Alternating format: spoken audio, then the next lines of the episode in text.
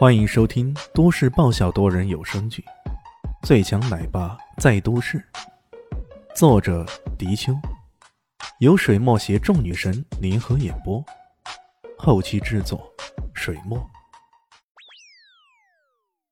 第七百五十三集，他如此威势以压，让中年男人一时不知该如何反应。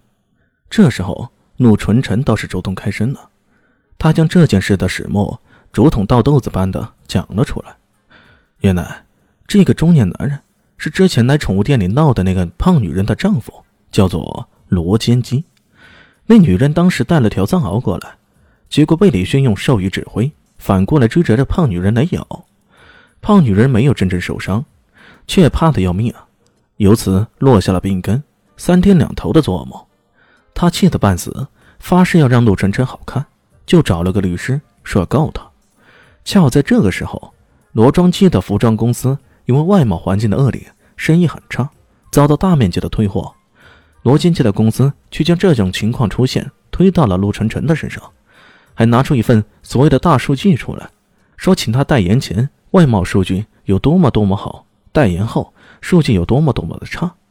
公司扬言，这是陆晨晨这些日子以来负面新闻太多，影响到他们公司形象。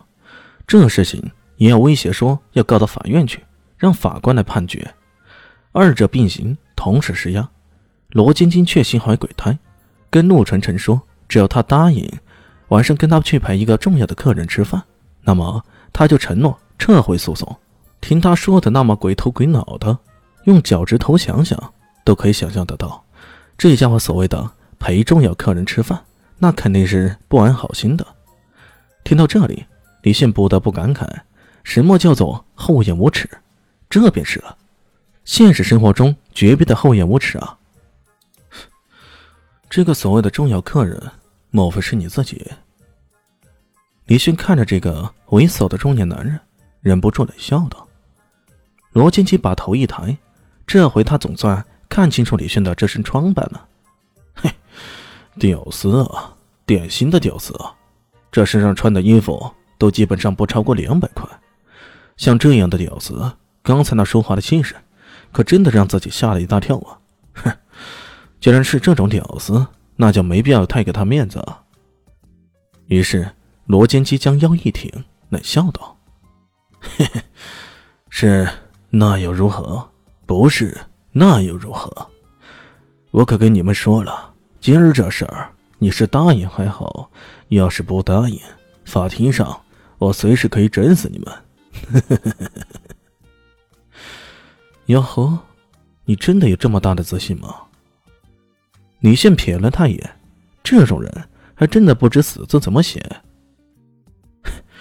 对，就是这么自信。这也不怪罗建基啊。一般来说，像陆纯纯这种半红不紫的模特，这么久了还红不了，十有八九都是没啥后台的。像这样的人。自己找个著名的律师随便弄弄，还不将这个妞给弄得服服帖帖的，翻盘门都没有。要不是我赶时间呢，我真的想见识一下你这自信从何而来呢？李炫冷笑着，随后话锋一转：“ 不过我现在赶时间，只好用一些简单粗暴的法子。”李炫这么说着，直接上前一步。拎起了罗金奇的衣领，正正反反的打了他四五个耳光，直接将对方打得鼻嘴出血了。咋了？服还是不服？他这一举动让陆纯纯看得目瞪口呆。罗金金也万万没想到会这样，这个家伙还真的敢下狠手。不过罗金基吃了亏，嘴巴却还挺硬朗的。他嘟嘟囔囔的说道。不服，当然不服了！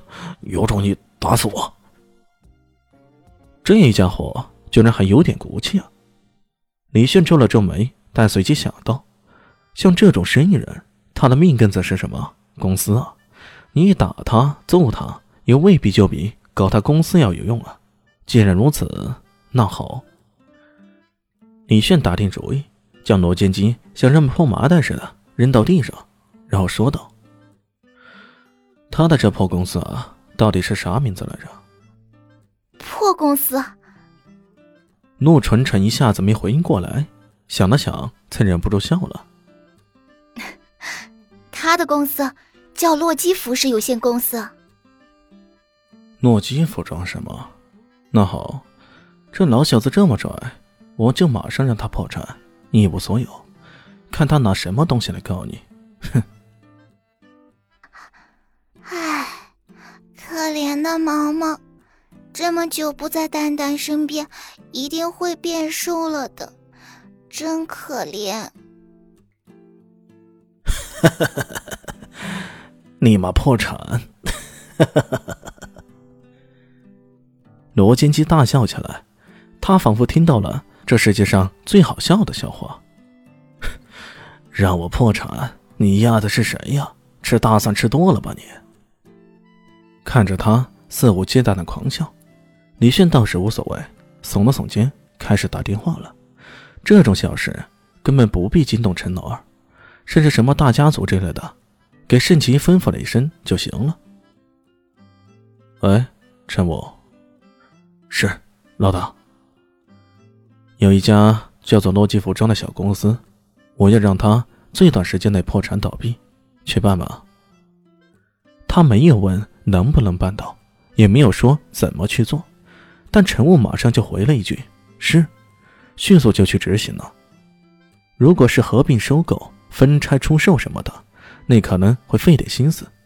可现在是将一家小公司给弄倒闭而已，这太简单了。很多时候，破坏远远比建设要容易得多。大家好，我是阿西，是只猫，在剧中扮演乔小萌等角色。本集播放完毕，谢谢您的收听，下集更精彩哦。